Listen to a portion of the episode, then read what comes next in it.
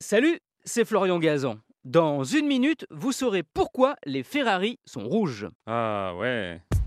Ouais, les mythiques voitures italiennes qui font rêver les amateurs d'automobile et de Formule 1.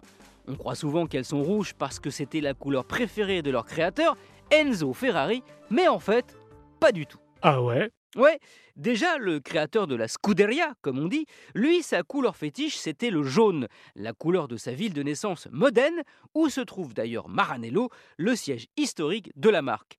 C'est pour cela que l'écusson de Ferrari, c'est un cheval cabré sur fond jaune, surmonté d'un liseré représentant le drapeau italien. Non, la vraie raison de ce rouge, elle est ailleurs. En fait, Enzo Ferrari, bah, il n'y a pas eu le choix. Quand il crée la Scuderia en 1929, comme écurie de course pour Alfa Romeo, la réglementation des courses automobiles internationales est stricte.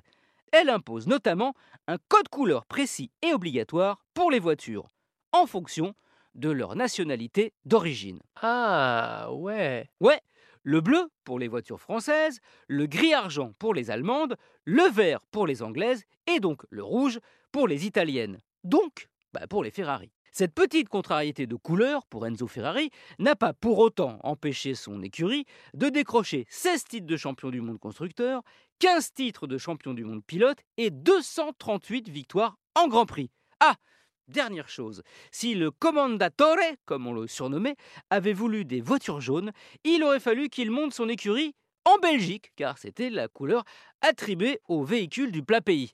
Et là, sur son écusson, la place du cheval cabré, il aurait peut-être mis une magnifique moule frite.